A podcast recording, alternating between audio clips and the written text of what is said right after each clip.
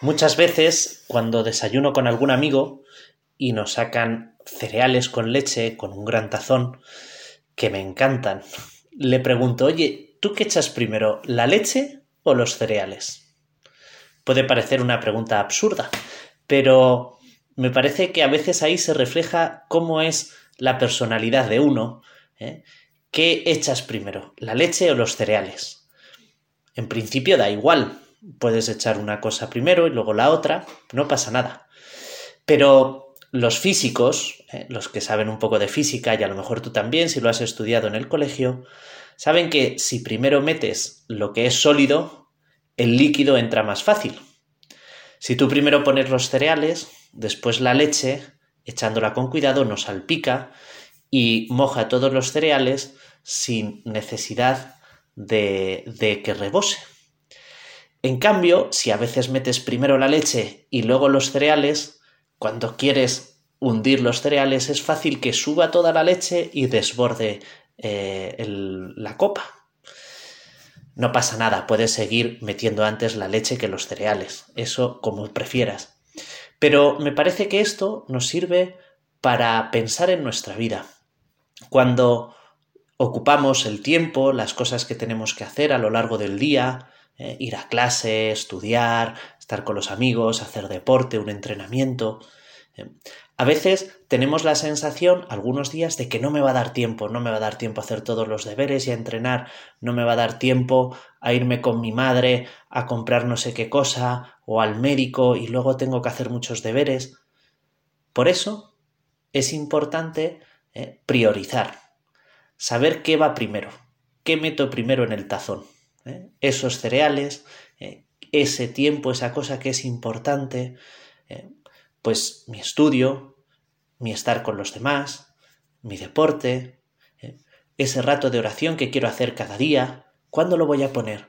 Pues normalmente no habrá problemas, pero siempre hay algunos días en que tengo más cosas y a lo mejor me quedo sin hacer ese rato de oración o me quedo sin hacer ese encargo ¿eh? porque no me he organizado bien, porque no he sabido meter primero los cereales y entonces cuando quiero llegar pues desborda desborda ¿eh? por encima del tazón, pues todo eso, los cereales, la leche, todo, y, y me quedo con sensación de que no llego, de que no lo voy a conseguir.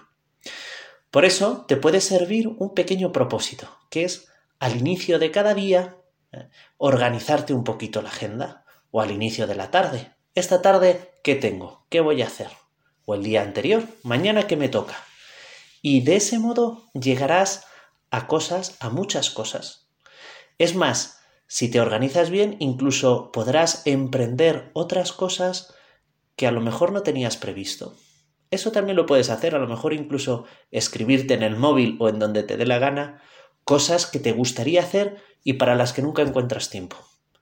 Ordenar por fin tu habitación, quedar con una amiga o con un amigo, hacer un proyecto con ellos juntos, hacer deporte con otra persona, con un amigo, con una persona que quieres tratar.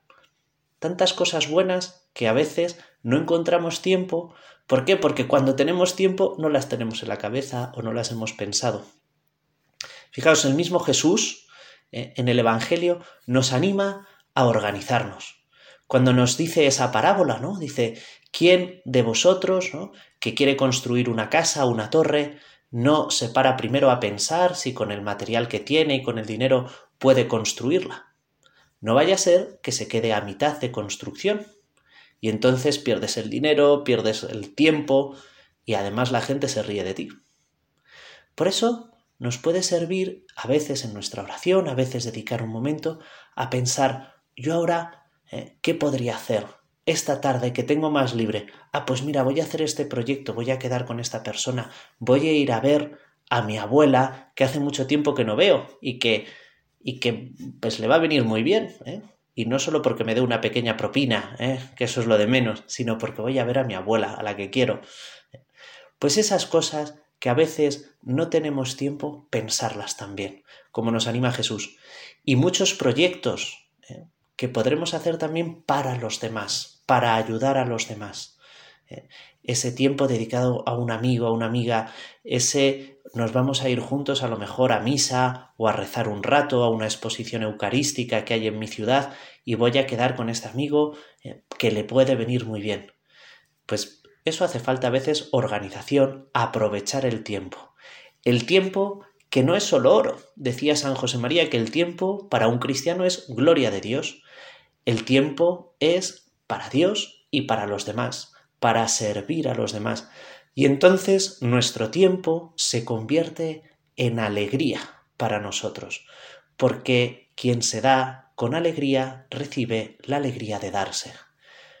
Pues tú y yo le podemos pedir a la Virgen que nos ayude a aprovechar nuestro tiempo para Dios, para los demás, también para descansar nosotros, pero como en tercer lugar, siempre que lo tengamos previsto para Dios, para los demás, y así se convertirá en oro, en gloria de Dios y en alegría para nosotros.